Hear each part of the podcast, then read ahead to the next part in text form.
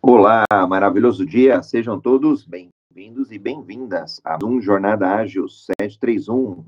Seu encontro diário, matinal, online, ao vivo, gratuito, colaborativo, seguro, multiplataformas e leve com ela, com agilidade. E hoje, dia 25 de agosto de 2022, episódio número 563, Toda quinta-feira temos o quadro Organizações Ágeis, onde temos diversas pessoas moderadoras, curadoras e apresentadoras. E hoje eu tenho a honra aqui, o privilégio de iniciar este palco com Sara Branco. Está me ouvindo, Sara? Bom dia, amigo. Tô sim, tudo bom? Bom dia, pessoal. Maravilha! Temos aqui já a Renata, Danilo, IDGB.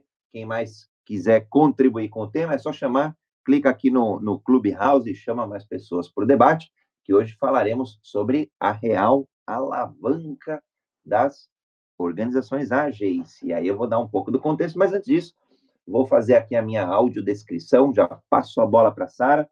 Eu sou André Sanches, brasileiro com orgulho, homem cis, pele branca, olho castanho esverdeado, cabelo castanho claro.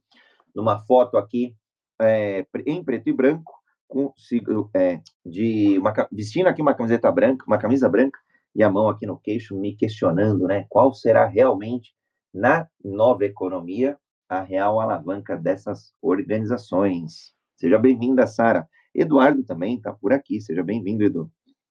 Oi, bom dia, gente. Me chamo Sara Branco. Na foto, estou de cabelo claro, maquiada, ao fundo do meu escritório, minha mesinha do café, que é meu canto favorito, fazendo o que eu mais gosto, que é palestrar e transmitir conhecimento para as pessoas.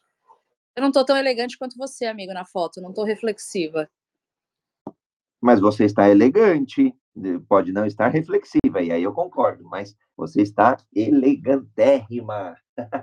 Bom, encontro este transmitido ao vivo para as outras mídias sociais como LinkedIn, Twitter, Twitch, Facebook, YouTube e outras tantas, e que depois o material gravado sobe é, para as demais, para pro, os players de podcast, para o seu player preferido, seja Deezer, Spotify, Amazon Cast, Google Cast, Apple Cast e outros mais de 15 players, para que a gente dissemine conhecimento, assim como a Sara trouxe é uma honra, aliás, a gente faz isso como nosso propósito de levar, de disseminar a agilidade para que as pessoas é, prosperem mais, para que as empresas resultem melhor, para que equipes e projetos tenham sucesso. Bom, eu vou dar um contexto, até aproveitar um pouco que o Eduardo Bobson está por aqui. É, esta semana tivemos um evento chamado TDC, para os íntimos, ou The Developers Conference, Evento incrível, presencial, na verdade híbrido. Teve a parte presencial aqui na cidade de São Paulo, TDC Business, e teve a parte online através da plataforma. Foram três dias de evento em mais de 33 trilhas e eu tive a oportunidade de, junto ao Anderson Ribeiro, estar no primeiro dia na trilha Business Agility. E a gente falou um pouquinho sobre essa alavanca, né? Sobre o que, que as organizações consideradas organizações ágeis na nova economia têm de diferente de outras organizações. E aqui já provocando, então, um pouco a audiência, é, queria, quero que vocês coloquem aí no chat, é, na opinião de vocês, qual é, é essa, essa diferenciação, né, o, o grande, ou os grandes diferenciais que as organizações ágeis hoje elas possuem em relação a empresas mais tradicionais, a empresas mais é, consideradas aí, talvez até da, da velha economia. Então, escrever no chat. Quem quiser levantar aqui a mão e, e, e a gente passa a voz também, a gente adora quando a audiência vai contribuindo, a gente vai construindo conjuntamente este conhecimento. Agora, deixa eu provocar até a própria Sara. Sarinha, nesse mundo que a gente fala que é um mundo que a gente às vezes categoriza, né, gosta de classificar as coisas, em um mundo que a gente fala que é um mundo vulca, é volátil, incerto, complexo, ambíguo, mundo que, acrônimo de 30 anos atrás, mundo mais bunny, que é, ou funny, quebradiço, ansioso, não linear, é, incompreensível, mundo que, aí eu brinco, né, do, do Zygmunt Bauman, que não é mais um mundo líquido, e sim um mundo gasoso. Você sabia, Sara, que existe um índice de incerteza no mundo? Eu acredito que deva existir no mundo, nas organizações, nos times, mas é, algum específico para o mundo não tinha esse conhecimento, não. Eu, eu também não, eu não tinha, não tinha, e olha só como é engraçado, né? Por mais que a gente use, eu, e aí eu quis usar esses termos, VUCA, BANI, é, para dar um, um, um para designar, né, para, para caracterizar um pouco esse mundo ao qual vivemos, mundo veloz, mundo de constantes e frequentes e cada vez mais rápidas transformações, é, se preparando algumas semanas atrás, para essa palestra lá no TDC, eu descobri existe um, um, índice de incerteza no mundo. Ele é calculado pelo FMI, pelo Fórum Monetário Internacional. E aí é bem bacana, porque ele tem ali, pelo menos nos últimos, desde eu peguei um gráfico lá, desde 1996, ele fala sobre os principais eventos ali e que trazem incerteza para o mundo, ponderado principalmente pelo é, pelo PIB né, de cada um dos países. E o que, que é legal? Que a gente vai vendo os, os principais eventos, né?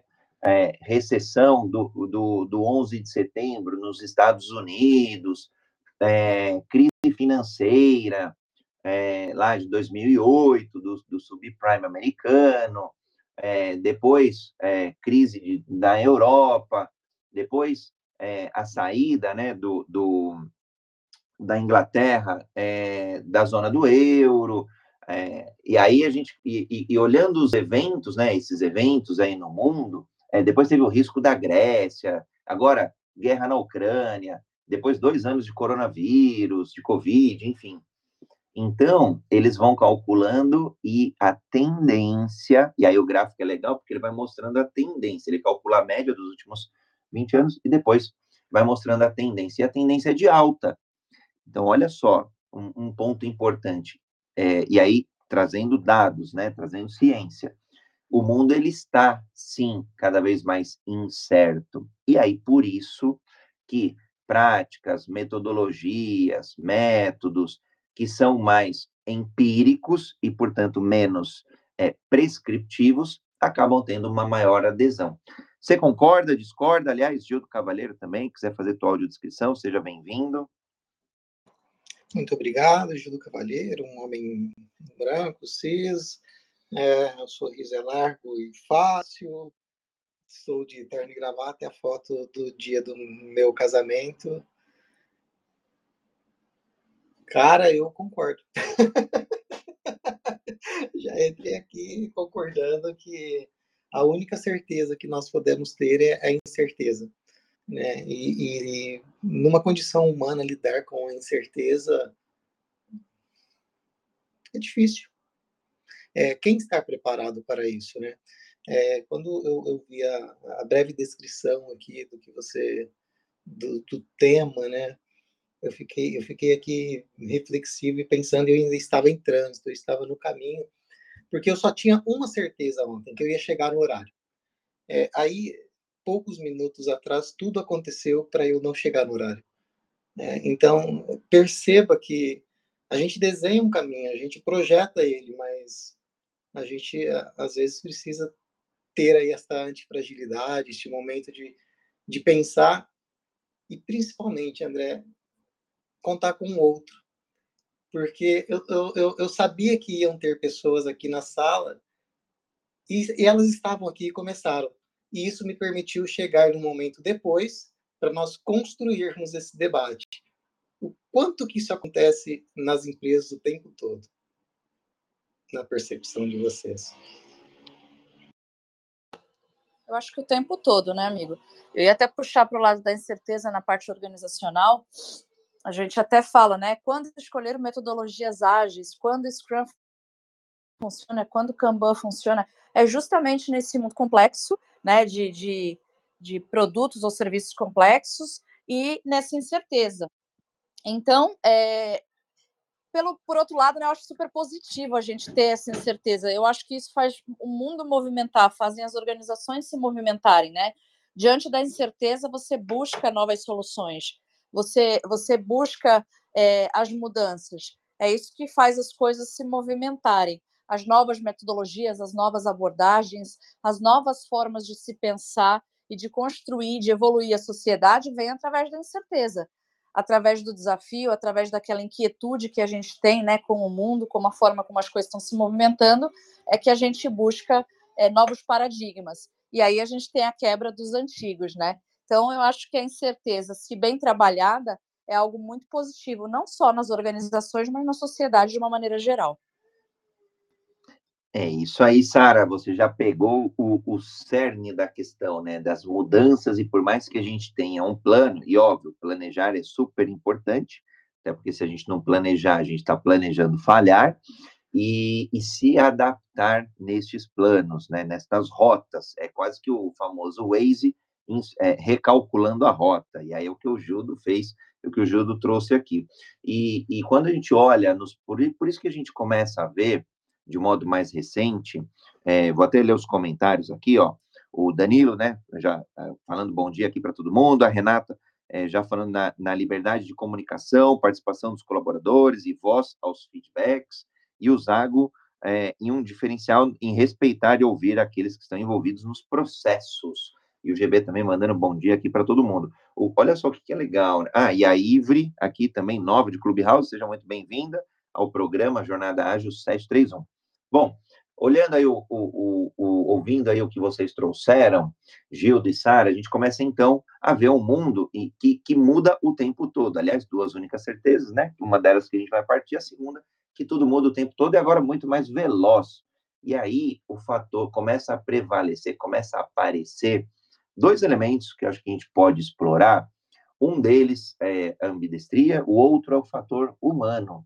E aí a gente começa a entender que é, é a única peça-chave fundamental capaz de, de ter resiliência, antifragilidade, de ter todos esses elementos que aqui a audiência já trouxe, como colaboração, colaborar uns com os outros, estar aberto ao feedback, é, seja para desenvolver as pessoas e, e para que as pessoas desenvolvam as empresas. Então, esse foi um dos, um dos pontos que a gente debateu lá no, no evento, foi exatamente é, a questão de inverter a, a, empresa em primeiro lugar. Então, olhando assim, empresas mais tradicionais, é, cria-se a empresa, né? Então, existe a figura corporativa ali, a figura da empresa, às vezes até o próprio organograma, aquela figura lá mais tradicional de uma pirâmide, e depois a empresa possui, olha só as palavras e o poder delas, a empresa possui recursos, que podem ser máquinas, claro, mas principalmente pessoas, né, mas recursos humanos, e esses recursos humanos geram é, resultado. E aí, a gente, tanto eu quanto o Anderson, a gente debatendo ali, né, foi um painel falando, a gente falou, olha, a, a, a ótica agora começa a ser diferente, porque como o ser humano, ele está é, no, no, no, no, núcleo ali das empresas agora, está sendo valorizado cada vez mais, principalmente na indústria do conhecimento.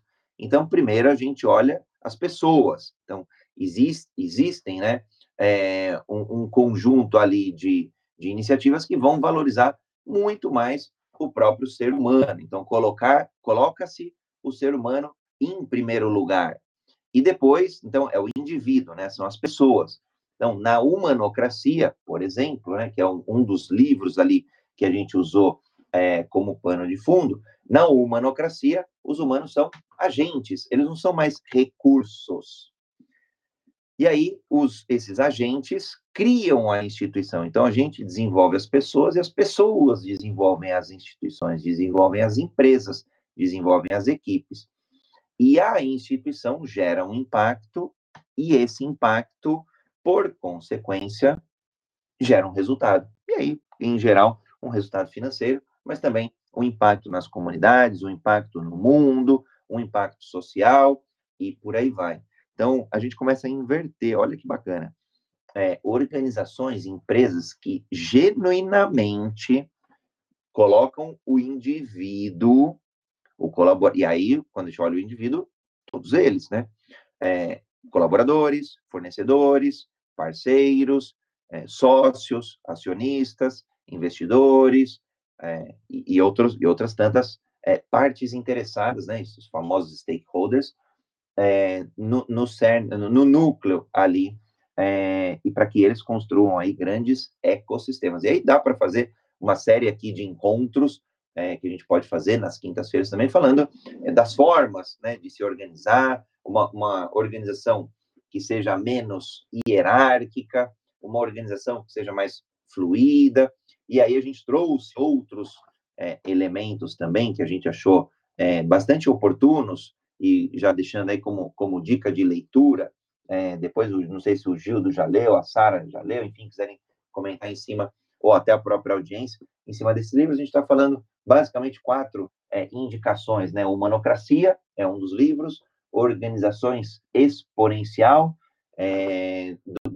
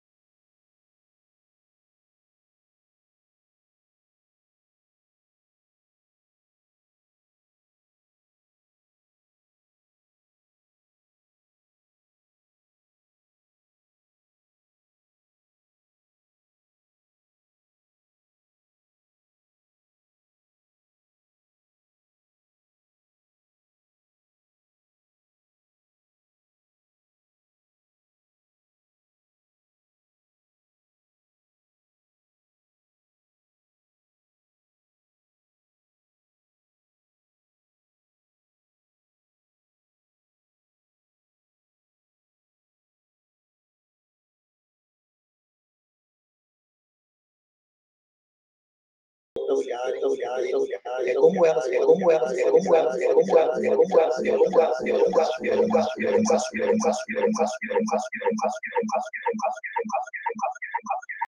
eu tô lendo, eu lendo, lendo, lendo exponenciais do doutorado e eu gosto bastante porque você vê a inversão do foco, né? Antigamente o foco, antigamente não, né? Não, não, né, até pouco tempo atrás, é, as organizações eram o foco, né, a concorrência era o foco, o ganhar era o foco, desenvolver rapidamente novas soluções e se reintegrar, ou a capacidade de reagir era o foco. E não que a gente não tenha esse foco de capacidade de reação agora, mas o foco é muito mais na questão humana, né? Que é uma, uh, uh, perdão, amigo, humanitocracia. Não sei nem se eu falei certo, mas o foco agora é, é na pessoa, na capacidade dela no intelecto dela, nos soft skills dentro da organização. Então, a gente está buscando muito mais a evolução da mão de obra, que antes era pura mão de obra, para ter esse desenvolvimento humano dentro das organizações. Então, ele passa a ser a força motriz para o desenvolvimento das organizações. Eu super recomendo, ainda não acabei de ler, não vou dar spoiler, mas eu recomendo a leitura desse livro porque muda o nosso olhar de organização voltada única e exclusivamente para custo, para lucro, né? É, e passa a trazer para a gente um olhar é, humano da coisa. Como é que a gente deve direcionar os nossos esforços é, baseado no, no uh, nas pessoas que trabalham conosco, né? A gente antigamente falava recurso e às vezes tende a esquecer e tratar as pessoas como recursos de novo, mas não são, né? Elas são o apoio das organizações, é, é o que move e o que faz com que elas cresçam.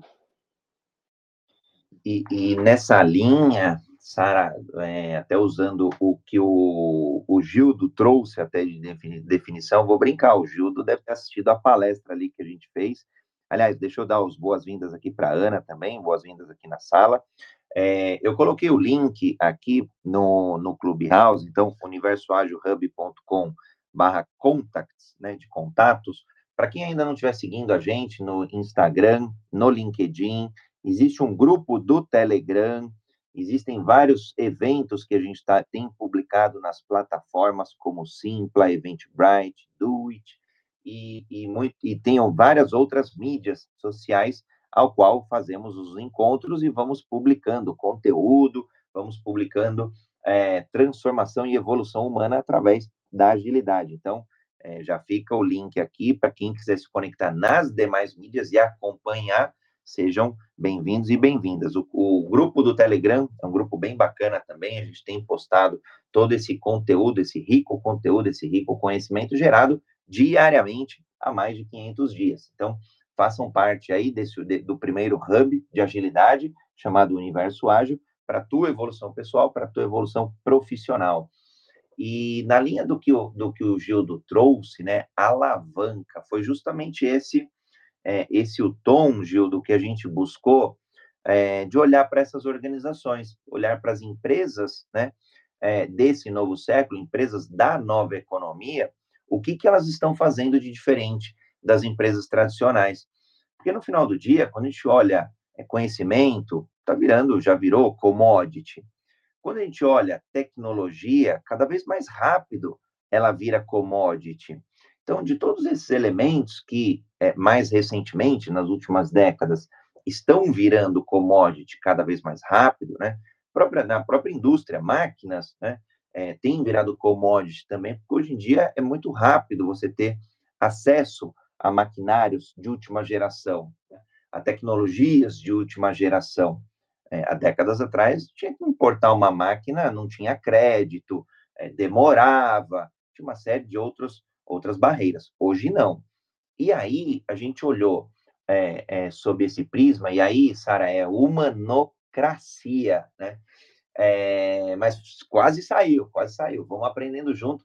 É um livro super recente mesmo, conceitos super recentes, super inovadores, é, e que a gente vai destrinchando aqui ao longo do, do dos encontros, né? Não dá para fazer um, em um encontro só. E, e aí a gente olha, por exemplo, né, do livro Organizações Exponenciais, a gente olha propósito massivo transformador, é, é, PMT, propósito, PTM, propósito transformador massivo. E aí a gente falou, poxa, o que, que diferencia mesmo? E aí a gente foi encontrar, tanto na palavra humanos, né, é, quanto na, na, no conceito de alavanca, o real diferencial competitivo. Então, por isso que o RH hoje se torna cada vez mais estratégico, porque ele, ele vai ajudar as, as companhias a fidelizar talentos e não reter talentos.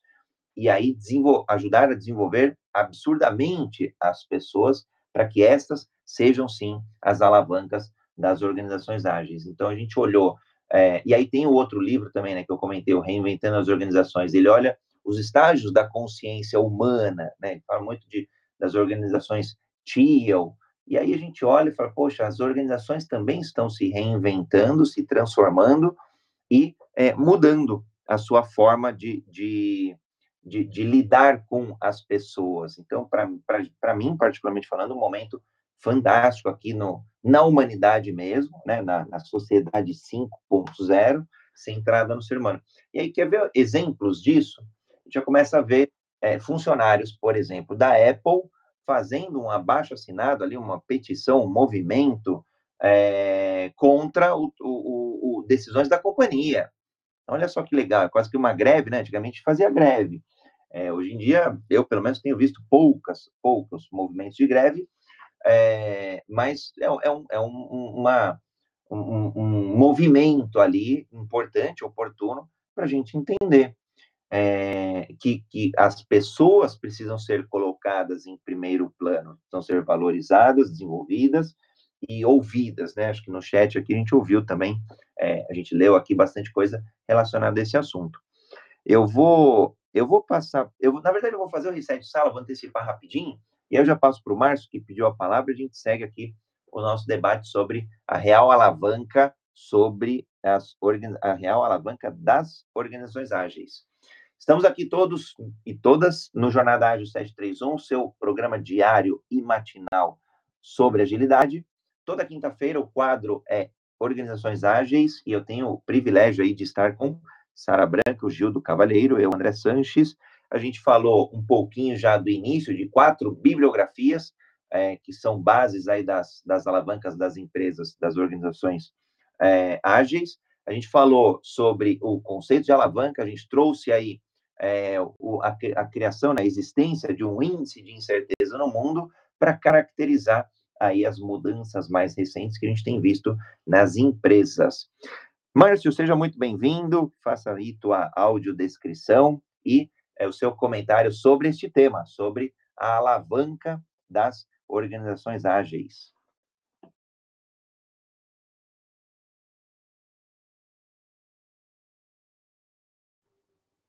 Eu acho que ele caiu.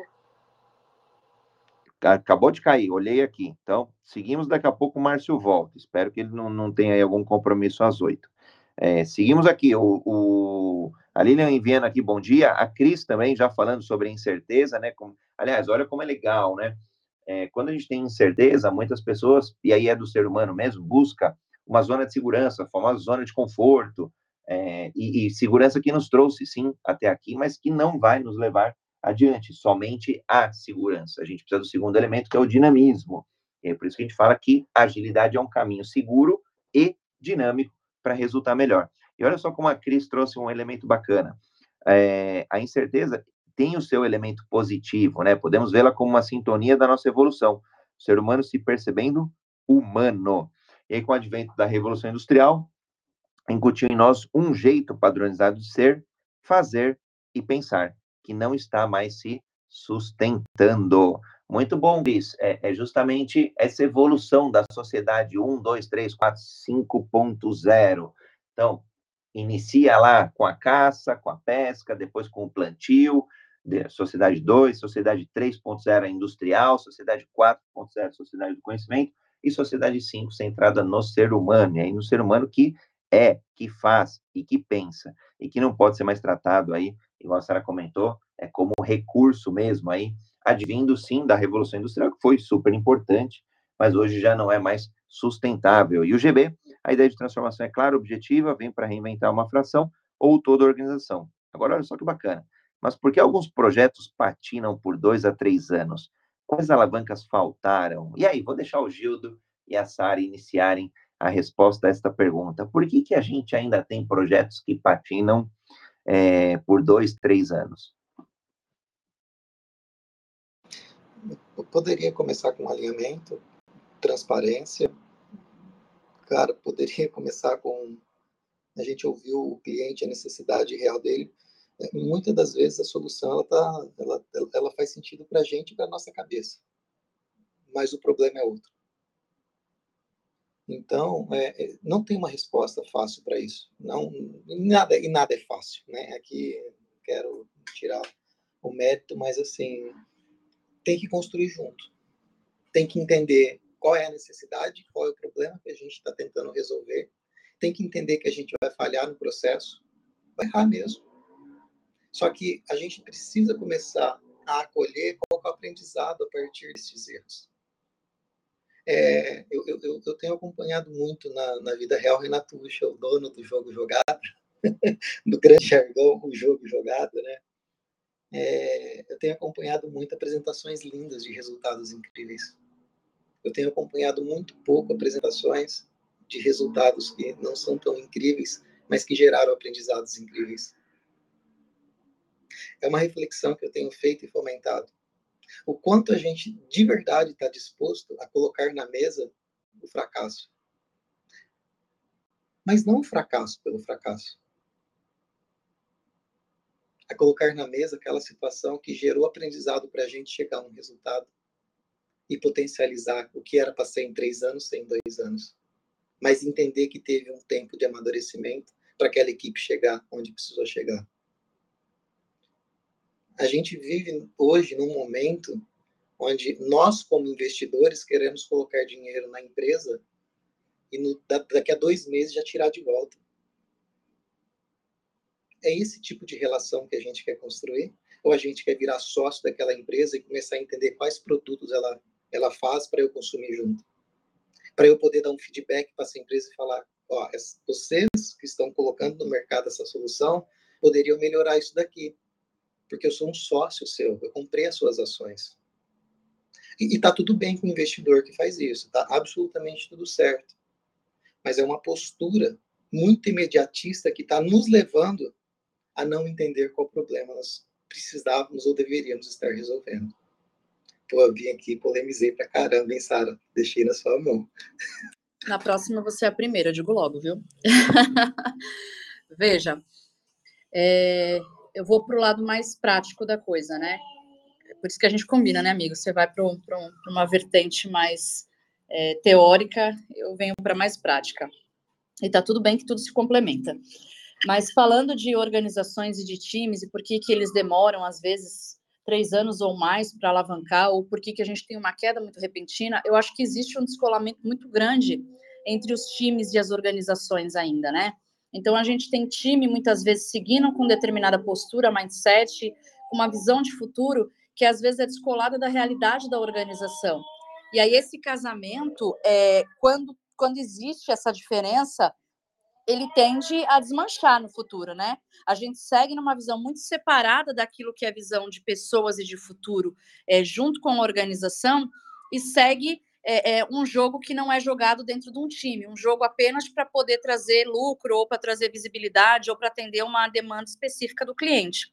O que eu vejo que tem acontecido hoje uh, são as organizações chamando todas as áreas para participarem da construção da estratégia ou da sua visão de futuro.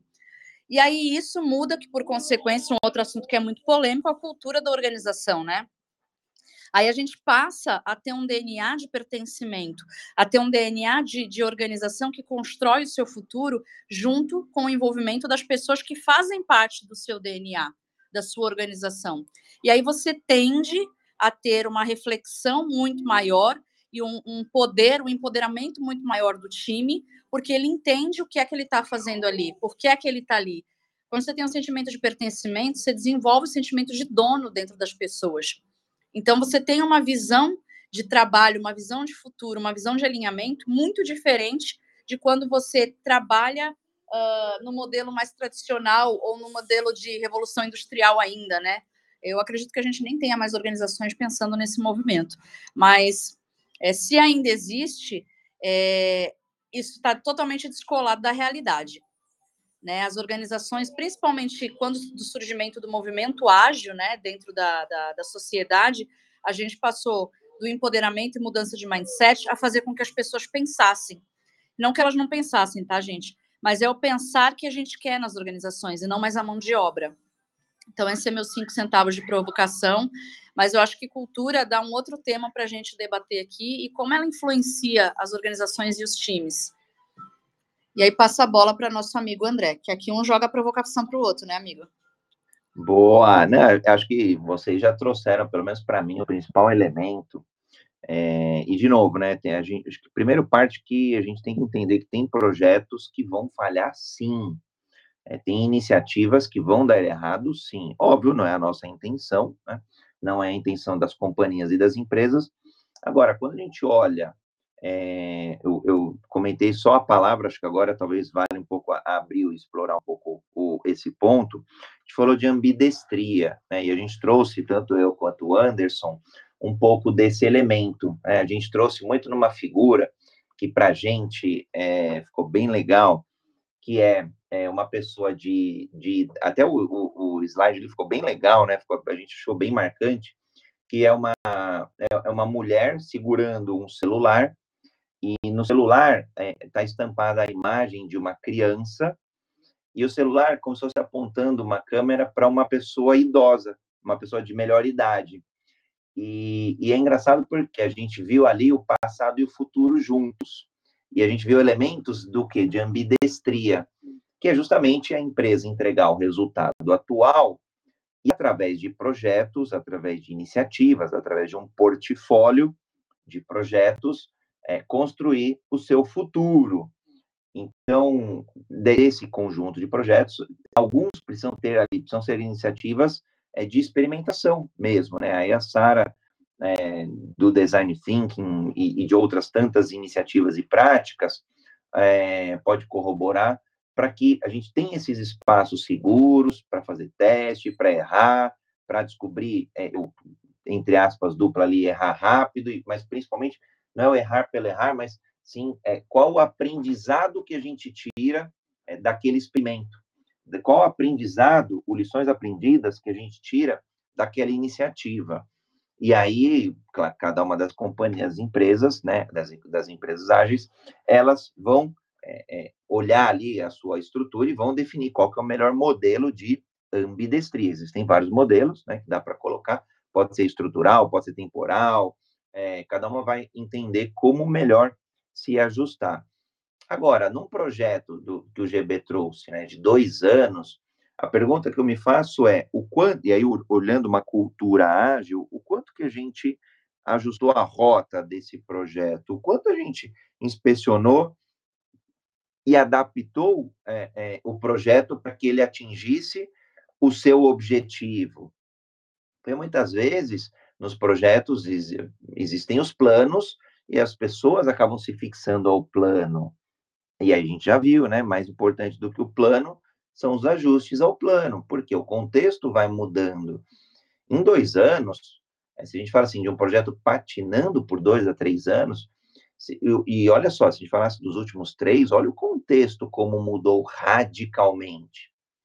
É, há um tempo atrás, sei lá, uns três meses, eu acho, talvez quatro meses, uma grande ONG aqui no Brasil, é, que a gente conversou, e eles estavam indignados que eles não conseguiam cumprir o plano, e era um plano ali de quatro anos, dos últimos quatro anos. E não tinha como, como cumprir mesmo o plano, porque o mundo mudou, o contexto mudou e não mudaram o plano. Então, estavam vivendo, entre aspas, dupla numa realidade que não era mais a real. Então, em, nos projetos, claro que assim, tem projetos de muito longo prazo, né? O próprio telescópio lá que a, que a NASA lançou lá, o James Webb, são projetos de décadas certamente eles vão ajustando ali é, é, o, o, caminho, né? O próprio Elon Musk com os foguetes, tem coisas que vão dando errado, em algum momento ajusta ali, em algum momento aprende e vai é, é fazendo aí os ajustes necessários para atingir o que? O resultado, o objetivo. Então, não dá para desistir do objetivo, não dá para desistir dos resultados, mas dá para desistir sim é, da estratégia, muda a estratégia, dá para desistir sim é, do caminho, para mudar o caminho e ajustar para novos caminhos que sejam melhores, e aí fazer os ajustes que se façam necessários. É, é, trazer mais pessoas, é, mudar as pessoas, enfim, é, mudar a tecnologia. Aí são mudanças e ajustes que, para mim, é, fazem, fazem parte aí para que, de fato, esse projeto aí que o GB trouxe, né, não, não nomeou um projeto específico, mas é, projetos que atrasam. E também, às vezes, cancelar projetos. Eu já, já tive que cancelar projeto, é, é, dói, mas faz parte. Acho que tem que, a gente tem que ter essa, é, a empresa, né, a empresa e as pessoas ali envolvidas tomarem a, a decisão correta para que se, se, se, se, se não, é, para que a gente não, não, não desperdice os, os recursos aí, sim, tempo e dinheiro das empresas, né, que hoje em dia são mais escassos. É, teve uma história também bem bacana, que a gente fala, né, de, de, de oportunidade, a gente falou na segunda-feira, é a própria história do Yahoo, né? olha como é engraçado, o Yahoo é, foi fundado ali no, no, no, Vale do Silício, em 94, depois o próprio Google também, numa garagem lá, foi fundado, acho que em 96, e aí o Yahoo era um dos maiores buscadores de, de internet naquela época, né? Eu lembro que eu usava muito, usava bastante aqui no Brasil, tinha, acho que era o KD, é, tinha, acho que Alta Vista, tinha uma série de buscadores. Em 98, o, o Yahoo rejeitou a compra do Google por um milhão de dólares. Um milhão. Gente, é, é, hoje, lógico, né, é 14, 20 anos, 24 anos depois, parece muito pouco dinheiro, né? E, e ainda quatro anos depois, o próprio Yahoo é, tentou comprar o Google, e aí não por mais um milhão, mas por três bilhões, olha só, quatro anos depois, mil vezes, três mil vezes mais. E o Google falou, não, mas se vocês quiserem por 5 bi, a gente vende. Aí não deu outra, foi recusado, o Yahoo falou, não, acho que estão querendo demais, e aí a história toda, todo mundo já sabe, o Google acabou abrindo capital, é, o, o, Yahoo foi se desvalorizando, ainda foi é, tentou-se ali a venda para a Microsoft por 44 bilhões, olha só os números.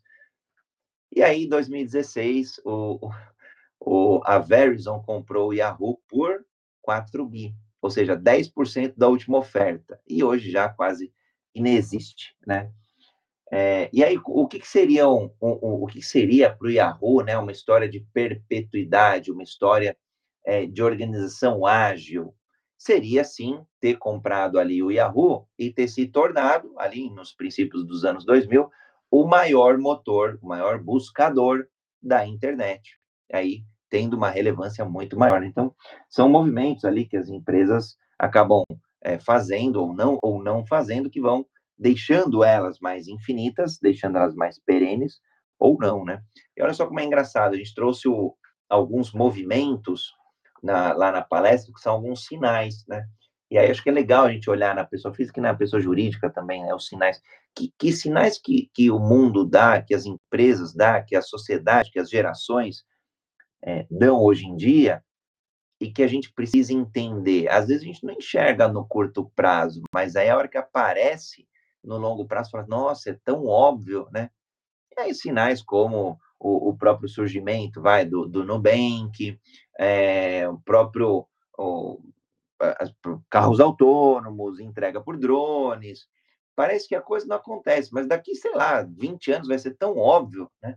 Assim, nossa, por que, que ninguém viu isso antes?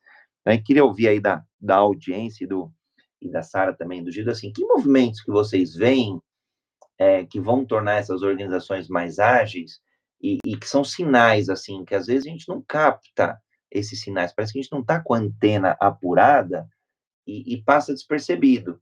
Mas que quando vem, eu, eu vou citar um, por exemplo, né, principalmente para programadores, para desenvolvedores, low code e no code, que é fazer uso aí, é, é, principalmente áreas de negócio, criar soluções tecnológicas sem depender de tanto desenvolvimento. Então, esse é um que veio para ficar, né? Mas que outros aí a gente pode citar que as organizações podem olhar, que as pessoas podem olhar é, e usarem aí como alavanca? Sara, vou até perguntar, você quer ir primeiro? não tem mágoa não, amigo, pode ir primeiro. É, não, pode falar, sem problema. me veio muito à cabeça o Márcio Cabe aqui dentro dessa, desse mesmo canal, não sei se, eu acho que não nesse mesmo bate-dia, mas nesse mesmo canal aqui, o qual nós falamos, Jornada Ágil 731, que ele, ele e nesse dia eu estava dirigindo, eu tive que parar o carro para pensar um pouco sobre isso, que ele falou que é, é, é uma letra só, André, que existe entre o não ir e o ir, quando a gente pensa no ego. E se a gente cortar o E do ego, o gol né, é ir. É, eu ainda vejo muito, muito uma parada assim de, de, de ego. E, e, e, eu entendo o porquê ele acontece, né? É, quando eu penso numa organização, uma organização sem ego, eu penso numa organização que ela entende ou está as, aproveitando a inteligência coletiva das pessoas envolvidas para estar, portanto, promovendo é, o entendimento de que problema a gente quer e pretende resolver. É, e aí, André, a gente tem fatores, quando a gente estrutura uma empresa, quando uma empresa é estruturada, que é muito feito ainda é, para o dinheiro, para o retorno, para como isso vai acontecer, né? E quando as pessoas entram nesse barco, né, elas esquecem que existe um oceano do lado, porque elas estão no barco. Então, é, é um nível de consciência, e, e aqui eu não estou sendo romântico, não, tá bom, pessoal? E se eu tiver também, tá tudo bem, pode se ler e entender desse jeito. Mas é um nível de consciência que a gente ainda precisa amadurecer, que a gente ainda precisa, de alguma forma, trazer as pessoas para dentro do negócio mesmo, para entender o que a gente está resolvendo, da forma como a gente está resolvendo.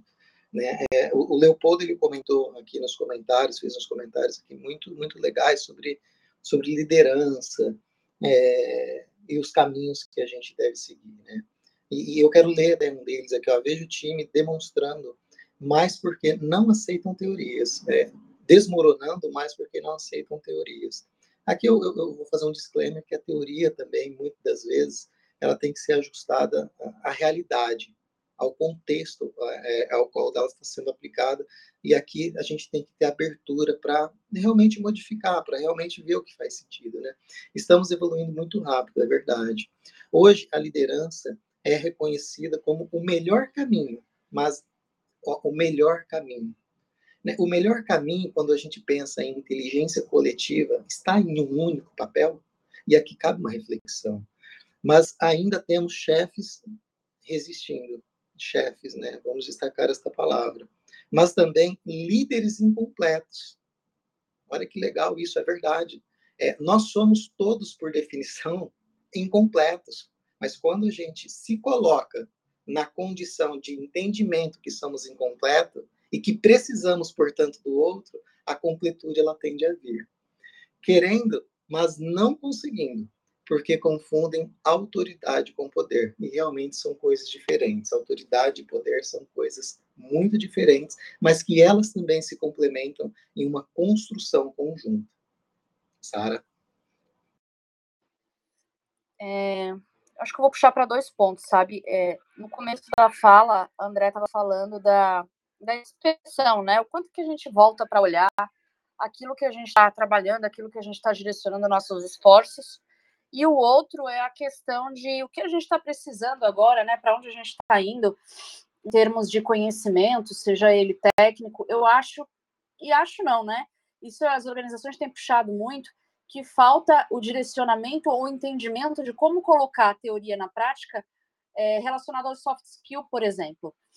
A gente tem a capacidade técnica e o mercado é muito amplo, está muito aberto, acolheu muito essa questão da agilidade, abriu oportunidades para as pessoas trabalharem, é, mesmo que não tivesse o conhecimento, né? Então, ocorreram muitas transformações de carreira, transições de carreira, eu mesma transitei de carreira, mas é, depois disso, você tem que fazer o que a gente chama de inspeção e adaptação, né? O quanto que a gente consegue fazer isso com, com entre o soft skill e o hard skill e entre o nosso trabalho no dia a dia. Então, falando um pouco de porque ainda falando sobre por que, que a gente falha nos projetos, falta muito isso da inspeção, mas falta sensibilidade em termos de soft skill para entender como é que a gente coloca isso em prática.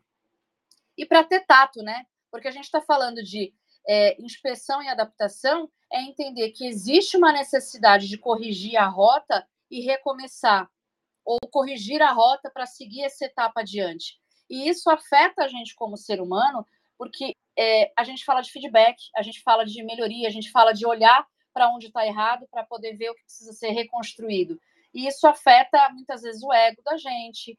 É, se a gente não tiver uma liderança preparada afeta a nossa evolução em termos de time, afeta o ambiente, afeta o ecossistema, afeta os nossos clientes. Então, eu sinto que a gente ainda precisa trabalhar em termos de organização, as organizações, de maneira geral, precisam buscar a evolução em termos de soft skill dos colaboradores e a gente também tem que trabalhar isso, inteligência emocional, a capacidade de a gente reagir, de a gente entender os nossos erros, os erros do contexto, o erro do ecossistema e fazer esse realinhamento das rotas. Então, mais do que hard skill, parte técnica que a gente pode muito facilmente entrar no YouTube ou tem muito mais acesso, acesso muito mais fácil de aprendizado, o soft skill ainda é uma coisa muito difícil de ser trabalhada. Ainda é uma realidade que está em construção, mas uma realidade que é pouco explorada, é, tanto pela liderança quanto pelos colaboradores, pelos clientes ou a organização de uma maneira geral.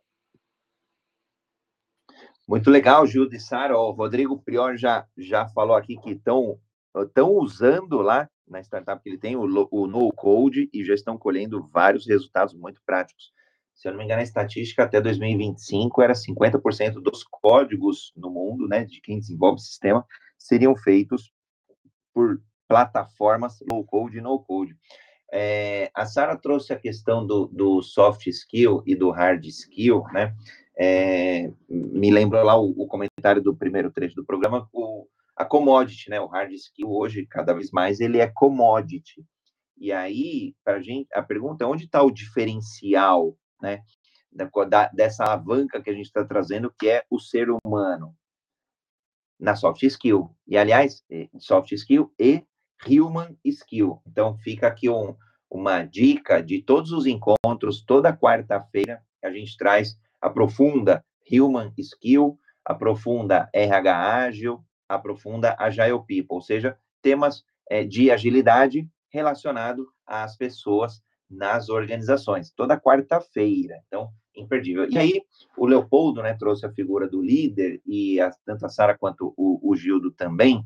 E ontem a gente fez um episódio muito bacana é, de, de, de, do líder, né? A gente tem é, visto aí muitas empresas colocarem aí é, como o seu é, limitante, talvez, é, é, superior às lideranças, né? É, e, e, as equipes como reflexo dos líderes. E a gente trouxe um olhar bem, bem bacana que foi, se o líder cuida de todo mundo, quem cuida do líder? Porque o líder não é o super-homem, não é a Mulher Maravilha, o líder é, é o André, a Rosa, o Rodrigo, a Ana, a Liliane, a Lalo, o Leopoldo, Renata, Zago, Cris, Ivre, o Renato, o GB, ID, Danilo, todo, mundo que está aqui. Pessoas com as suas imperfeições, com seus incômodos, com as suas vulnerabilidades, com as suas necessidades de melhoria, com seus desafios pessoais, profissionais e por aí vai. Então, se a liderança é formada por pessoas, líderes humanos, eles precisam de cuidados também. E muitas vezes é, a, a, tendência né, que a gente tem que tomar um cuidado, é, tanto equipes quanto a, as próprias é, lideranças mais executivas, é, colocarem ali que o líder tem que fazer isso, o líder tem que ter, ter foco, tem que cuidar da equipe, tem que trazer resultado, é, tem, né? Tem, tem, tem, tem, tem, sobrecarregando e a pergunta e não tem problema sobrecarregar. Agora a pergunta é quem que cuida dessa pe pecinha, né? Entre aspas, chamada pessoa, líder, gestor. Então foi um episódio bem bacana. Quem quiser ouvir aí, eu deixei o link aqui no, no Clubhouse, www.universoagilhub.com barra links. É, lá tem todos os é, todas as mídias, todos os players de podcast que dá para vocês escutarem é, todos os, não só o de ontem, mas todos os episódios aí é, que a gente já gerou aí ao longo dos nossos encontros. Obviamente, dentro do Clubhouse também, né? É só acessar o clube lá, Agilidade Brasil, faça parte aí do clube Agilidade Brasil, não, Agilidade Brasil era antigo. Agora, Universo Ágil, é só acessar o clube Universo Ágil e tem lá todos os replays, né? Até para quem, quem perde as discussões, a gente sempre deixa o replay aí gravado. A gente tem mais uns 5, 10 minutinhos. Queria ouvir aí Sara, Gildo, algum ponto, ou até a própria audiência, lógico, em primeiro lugar, é, o que vocês querem trazer aí em relação a essa alavanca mesmo, né? real alavanca, é, alavanca mais atual, atualizada que a gente tem das organizações ágeis. Leopoldo, todo mundo cuida do líder, é isso aí. É... o André, eu não ia falar sobre isso, porque eu falei, já passou o time, vou, vou... mas o André trouxe o time de volta e eu vou falar sobre commodities. eu gosto de café. Minas Gerais é um grande produtor de café. Só que Minas importa café lá para fora, né? Ele manda o café com uma commodity lá para fora e eu compro café com dobro, triplo, quadruplo do preço muitas vezes. E quando eu penso nessas alavancas, o quanto a gente está potencializando internamente o café. E o café pode entenda-se entenda-se uma equipe, entenda-se as pessoas que estão ao meu redor, entenda-se o meu processo, é, entenda-se o que você achar melhor neste momento para você potencializar. Sabe, André, é um desafio. É um desafio porque é, a gente prime a primeira coisa que nós deveríamos entender e ter clareza é a estratégia da empresa de onde ela quer ir. Se a gente entrar agora dentro das empresas, dentro dos times, né, do mais alto ao mais baixo nível, a gente pode ter uma surpresa aí de que as pessoas não sabem para onde elas estão indo. Elas só estão indo.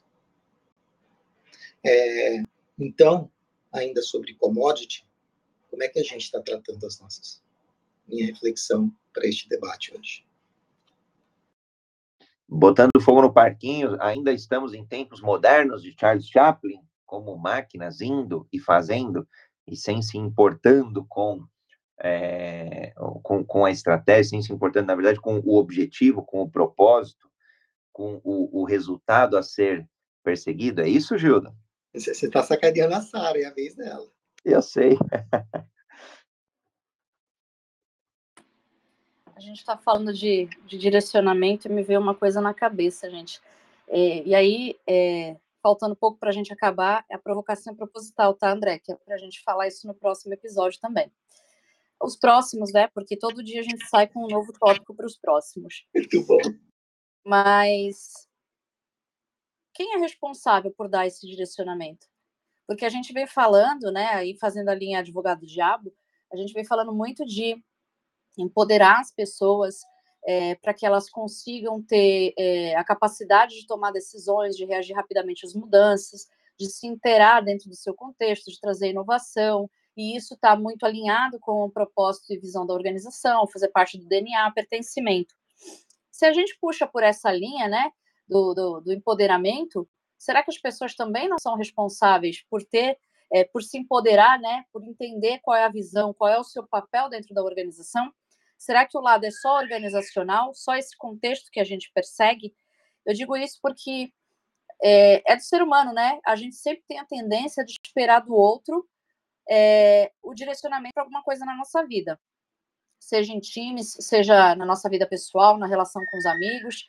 E aí, como é que a gente muda esse contexto dentro das organizações? Se eu estou falando de empoderamento, eu estou falando da capacidade das pessoas de ter a percepção da hora que ela pode reagir ou não, de como ela se integra nesse contexto ou não. Será que ela precisa constantemente desse direcionamento?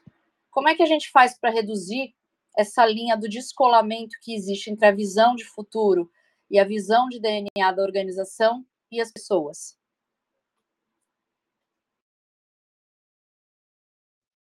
Muito bom, olha só, de novo, né? Cultura permeando aí, não sendo só a cultura missão, visão, propósito, valores do que estão lá na parede ou no site da companhia, mas sim o que é vivido, vivenciado, experienciado no dia a dia da empresa. E olhando essa questão da, de para onde a gente está caminhando, né? É, entendendo que ó, as empresas, entendendo que modelos de negócio estão durando cada vez menos, empresas é, no, no seu tempo de vida estão durando cada vez menos, pessoas é, estando um tempo trabalhando numa empresa, né, colaborando com uma empresa, junto a uma empresa, estão durando cada vez menos, ou seja, as pessoas estão ficando cada vez menos nas empresas, né? Um número impressionante é, é no Uber, né, uma empresa de tecnologia, é, as pessoas, em média, ficam um ano e três meses. Em média. Significa que tem pessoas que ficam um mês e vão embora, tem pessoas que ficam ali cinco anos, mas na média um ano e três. Então, não dá mais é, para poder a gente é, perder tempo né, com, com, é, com atrasos, com burocracias, é, com falta de propósito, com falta de clareza, com falta de visão que a Sara trouxe. Né? E o Rodrigo aqui já pediu a palavra, então, Rodrigão, enquanto eu, eu coloco os links dos livros aqui, né, os quatro livros que a gente citou, vou colocar aqui no chat para quem tiver aí quiser é, tiver curiosidade, acessar e ter uma ideia e ler e, e dar os próximos passos, pode fazer tua audiodescrição e pode fazer seus comentários ou até, super à vontade, é, discordar de tudo que a gente falou aqui. Bom dia a todos, meu nome é Rodrigo Prior. Na foto que eu estou utilizando aqui no, no perfil, eu estou de frente olhando para a câmera, é, uma cara meio sem graça, mas é isso. Queria é, parabenizar todos aí pela, pela excelente discussão. É, acho que é um, é um tema bastante, bastante relevante. E pegar um gancho ali numa das últimas coisas que o, que o André falou, sobre a questão de quem, quem cuida dos líderes, né? E aí eu queria falar bem rapidinho aí da, da ideia que se criou, né, do, do líder protetor de Carter. Né? Então, assim, num terreno acidentado que você não sabe muito para onde está indo, né, muitas organizações assumiram que o líder é a peça para levar porrada primeiro que todo mundo e absorver o impacto e decidir que informações é, são mais ou menos sensíveis dentro do contexto da organização. Né? E aí o, o que eu queria trazer, assim, muito, muito cuidado, né? Tenham, tem, se sintam à vontade em, em, não, em não assumir essa posição, né? de ter mais pessoas ali ao seu lado que, que ajudam ali a, a, a filtrar o fluxo das informações, a, a definir priorização, né? porque pelo menos eu que empreendo numa também numa startup, né, além de uma empresa de, de, de, desenvolvimento de software, isso acaba sendo, é, essa posição de liderança acaba sendo muito solitária e às vezes a gente acaba meio que flertando ali com a linha do nosso limite, né, achando que conhece ela muito bem, mas na nossa vida existe muita coisa ali que a gente não pode, não pode controlar e pode nos mover além dessa linha. Então é isso, e queria desejar uma ótima quinta para todos aí, gente. E mais uma vez, obrigado por estarem fazendo um trabalho tão bacana, levantando discussões aí tão, tão relevantes sobre o universo da agilidade. Eu ouvi dizer que terça que vem você vai estar comigo falando sobre isso, tá, Rodrigo? Me falaram agora, não queria dar spoiler para a galera, mas a gente vai ter Rodrigo aqui falando também, ele já até aceitou. Olha, de, depois, de uma, depois de uma convocação tão enérgica, né, não tem nem como dizer não. Mas eu acho que é um tema. Eu bastante... acho que foi intimação, hein, Rodrigão? Exato. É, eu acho que assim é um, é um tema muito sensível e eu acho que as organizações aí da, da era da informação elas se acostumaram com essa figura do, do líder super-homem aí que o André que o André trouxe, né? E acho que no final do dia nós somos pessoas como todas as outras e estamos, estamos suscetíveis a, a tudo que elas também estão. Né? E só, só, talvez num volume maior, né? Mas, mas acho importante a gente discutir sobre isso, gente. Muito bacana. Seja sempre bem-vindo aí, Rodrigo. Aliás, num papel super desafiador, né? É, principalmente quando a gente olha o papel de liderança e papel do empreendedor, da pessoa empreendedora, a pessoa empresária, é muito solitário também, né? Esse papel de liderança e o papel de empreendedor. Então, por isso, é se conectar cada vez mais ecossistemas, hubs, é, equipes, pessoas, em um mundo onde é, as conexões, hoje em dia, as relações, os relacionamentos ajudam a exponencializar cada vez mais. É, esse é um dos subitens, vai ser aqui a gente pode dizer assim, é, do livro Humanocracia, onde a gente tem é, alguns pilares ali, claro, não dá para explorar todos os pilares, mas só para comentar alguns deles, né? É, o sentimento de dono, meritocracia, comunidades, é, abertura, transparência, experimentação. Então, por isso que as empresas têm criado aí as suas comunidades, por isso que a gente, como hub de agilidade, tem esta grande comunidade, é, com essa troca gratuita, com essa é, valorização do conhecimento, com a abertura é, à diversidade, à divergência também, porque isso também expande a nossa consciência. Então, as empresas têm buscado aí cada vez mais esse, as questões né, de se organizar em comunidades mesmo, e a gente vê até grandes bancos, por exemplo, aparecem, né, principalmente, e não precisa nem estar dentro do banco, às vezes via LinkedIn já dá para saber, ah, sou da comunidade tal, né, mas é a comunidade dentro da empresa, né, então são as novas formas aí de se organizar. Bom, quero agradecer aqui, aliás, Rodrigão, quiser deixar aqui super rápido, palavra final, Rodrigo, Sari Gildo, nesta sequência desse nosso encontro de hoje, considerações finais ou uma mensagem final. Eu vou, eu vou puxar para a fala final com, com, a seguinte frase: indivíduos e interações mais do que processos e ferramentas. Obrigada pelo convite mais uma vez. Sempre uma honra estar aqui trocando experiência com vocês e as pessoas subindo para participar. Isso é muito bacana. Esse, esse envolvimento da comunidade que é bacana de a gente ver e de a gente ajudar a construir. Até a próxima, pessoal. Boa quinta-feira para todo mundo. E amanhã tem episódio também, tá? É isso. É, é, André, posso, posso, contar um bastidor aqui? Você, você me deixa? Não precisa nem pedir. ah, aos, hoje, aos colegas de quinta, né? É, e aqui, e aqui nós, a Sara convidou o Rodrigo para terça, né? Eu e Sara estamos ali na, nas terças. E André está permeando por todos os dias, né? E, e os colegas de quinta hoje é, e somos todos aqui de quinta também. Né? Em um momento eles estão, estão ali com, com, com questões pessoais, né? É, resolvendo, e hoje somente o André estaria aqui. E aí, quando a gente viu né, que só o André ia estar aqui, a gente falou: não, André, você não vai estar sozinho, não. Nós vamos estar com você, nós vamos estar juntos e nós vamos subir lá. E, e, olha como esse debate saiu, e aqui a gente já, já convidou o Rodrigo, né? Ter participar com a gente. É, indivíduos e interações mais do que processos. Sara Branco, muito obrigado. Gratidão a toda a audiência. Bom, gratidão, Sara, Gildo, Rodrigo, gratidão a quem colocou aqui mensagens no chat, quem acompanhou ao vivo no Clubhouse, quem acompanhou nas outras mídias sociais, encontro aí transmitido. Pro... Então, assim, não quer participar pelo Clubhouse? Participa pelo LinkedIn. Não quer pelo LinkedIn? Gosta do YouTube? Vai lá e acompanha no YouTube ao vivo.